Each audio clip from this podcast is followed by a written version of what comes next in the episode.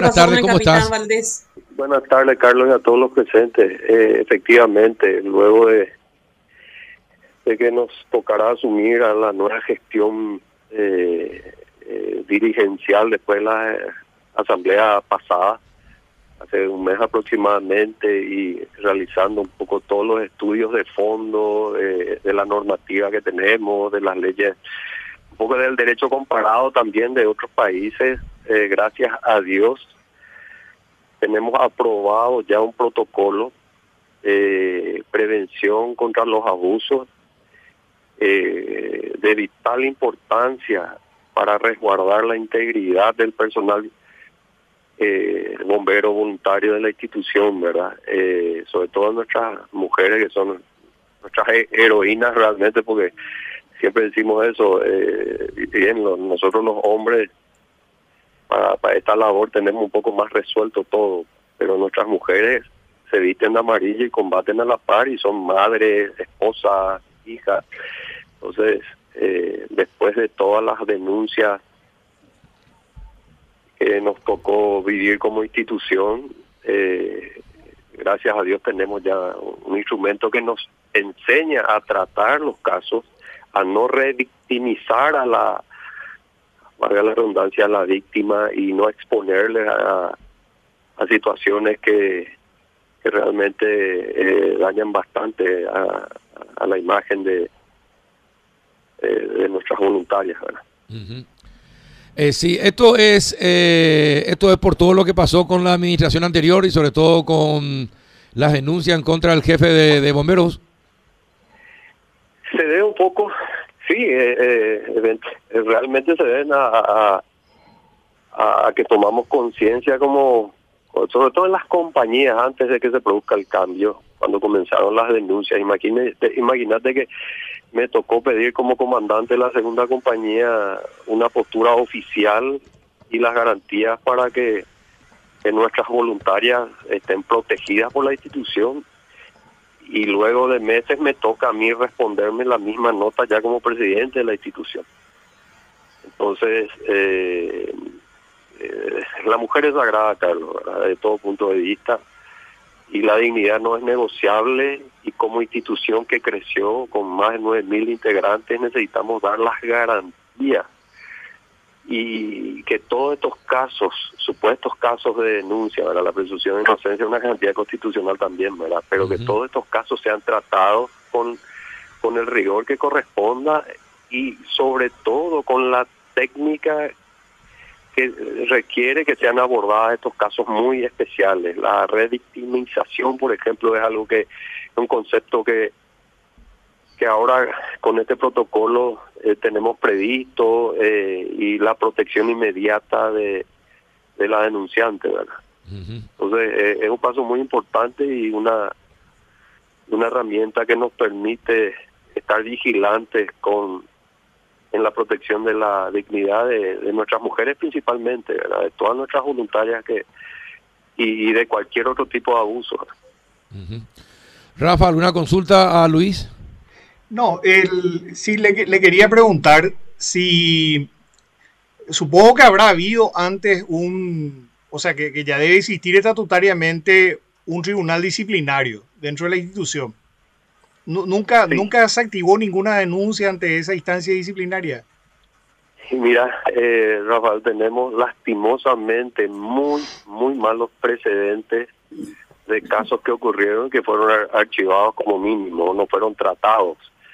O no solamente eso, que las denunciantes fueron expuestas a la revictimización al, llamarlas a declarar. Tenemos por reglamento eh, el estatuto de reglamento tenemos un tribunal de justicia, que dura en su mandato dos años también, y que es un poco el ente eh, encargado de la administración de justicia. Pero estos son casos eh, que se tienen que tratar eh, conforme recomiendan los protocolos de protección a, la mujer, protección al abuso y requiere que generemos un poco el entendimiento de la complejidad de este, de este tipo de casos. Y es así que, el protocolo es un complemento un poco, y no se superpone en absoluto, sino complementa y, establece un procedimiento para estos casos eh, donde el Tribunal de Justicia eh, actúe, ¿verdad? Y inmediatamente también establece el procedimiento para la, la denuncia al Ministerio Público y la intervención a los a los órganos de justicia, ¿verdad? Ya, y ahora supongo que tendrá nuevas autoridades también en el, órgano jurídico. Bueno, realmente será algo muy particular, ¿verdad? Porque tenemos eh, un mix acá de, nuevas autoridades y, gente que está que continúa eh, por, las elecciones en la democracia son así, ¿verdad? Claro. Entonces tenemos tenemos eh, gente nueva y gente que continúa de la gestión anterior, pero todos entendiendo un poco que, que, que nos toca vivir nuevos eh, una situación diferente y que la, la institución se encuentra tan golpeada, tan tan dañada que, que, llega un esfuerzo mancomunado, sincero, trazable, transparente en todos los aspectos, el aspecto eh, de justicia, el aspecto financiero, que si no no nos unimos, y no hablo de impunidad absolutamente, no nos unimos todos, nos remangamos, nuestra institución eh, no va a salir esta situación eh, dolorosa que, estamos viviendo. Totalmente. Exacto. Adela, ¿alguna consulta? Capitán, buenas tardes.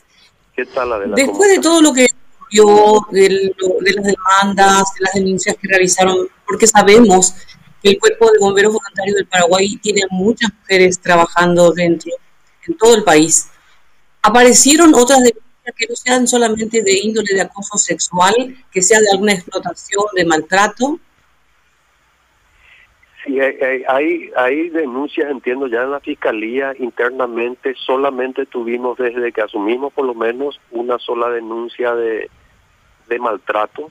Eh, en lo que respecta a, este tema que estamos hablando, las denuncias son constantes de indisciplina y todo lo que hace la vía bombería, pero algo que, que que eh, nos obligue a, usar el protocolo. Tuvimos una denuncia, perdón, dos denuncias hasta el momento que están siendo ya abordadas conforme al protocolo vigente. Pasa, eh, Adela, que, yo creo que el gran problema que tuvimos como institución es creernos que somos una institución que tiene que tener secretos. Somos una institución que vive de los fondos ciudadanos y no solamente también de los fondos públicos. Y entonces eh, la necesidad de transparentar todo lo que hacemos en todos los aspectos, inclusive en este aspecto disciplinario y de justicia, es una prioridad. Ahora todas las sesiones del cuerpo bombero, del directorio, se hacen en vivo, por ejemplo, para que cualquier ciudadano, cualquier integrante de la institución sepa eh, en realidad cuál es nuestra situación, cuáles son los problemas y cómo vamos sorteando esos problemas. También la la información financiera está totalmente disponible en nuestras páginas, eh, porque esta esta historia del secreto y de la eh, realmente permitió tristemente cerrar las puertas del infierno en muchos casos y, situaciones que muy poco claras. Acá no hablamos de, de acusar a nadie, ¿verdad? Pero situaciones muy poco claras con el tema de las denuncias sobre este tipo de, de hecho punibles, ¿verdad? Entonces, eh, estamos en, en, esa, en, esa, en ese momento de transición tan importante para el futuro de la, institución, ¿verdad?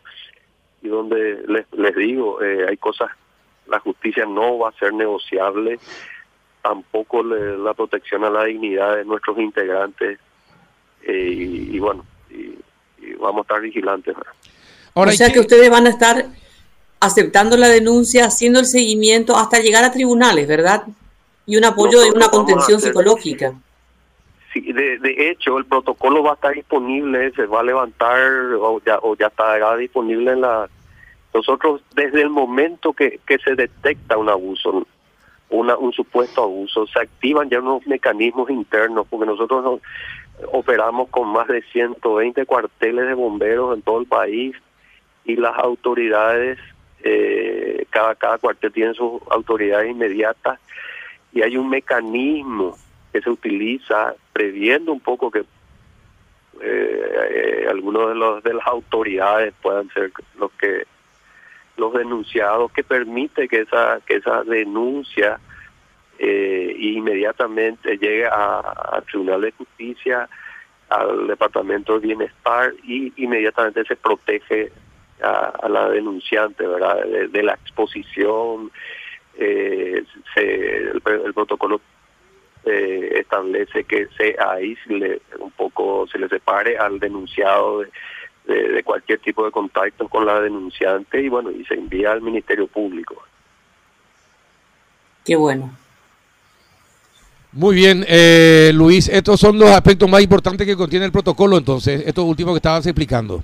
Sí, sí, y está disponible, eh, Carlos, eh, todo, este protocolo, pues la idea es que, que, otras instituciones también, otras ONG de, servicios tengan y necesariamente tengamos, tengan previsto estas posibilidades de los abusos, que son totalmente aborrecible de todo punto de vista. Sin duda. Ahora te pregunto algo que ya es una cuestión más personal. Eh, ¿La adrenalina es la misma en esta función de bombero que la anterior?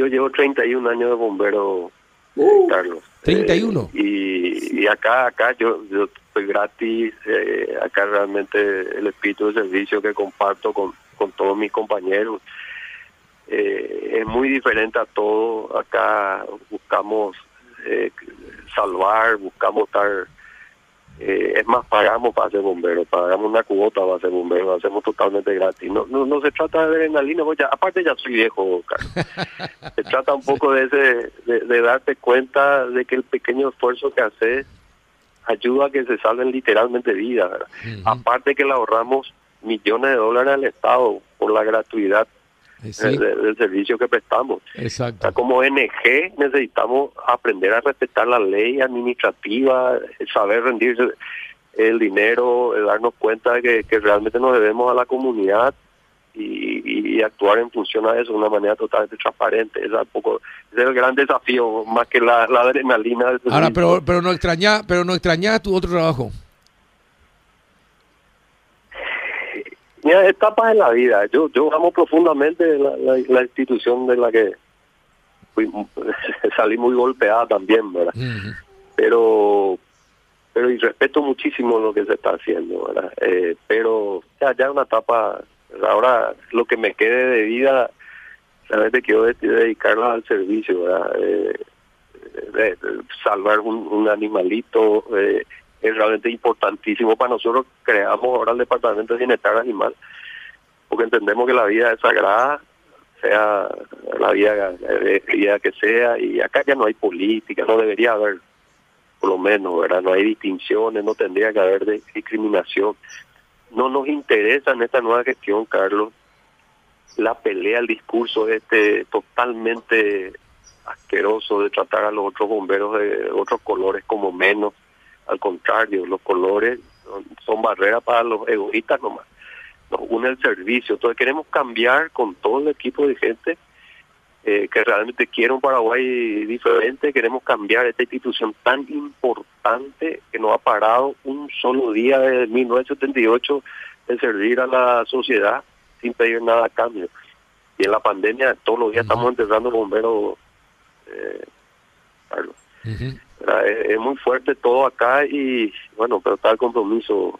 Definitivamente. Bien, Luis, muchísimas gracias por tu tiempo y éxitos.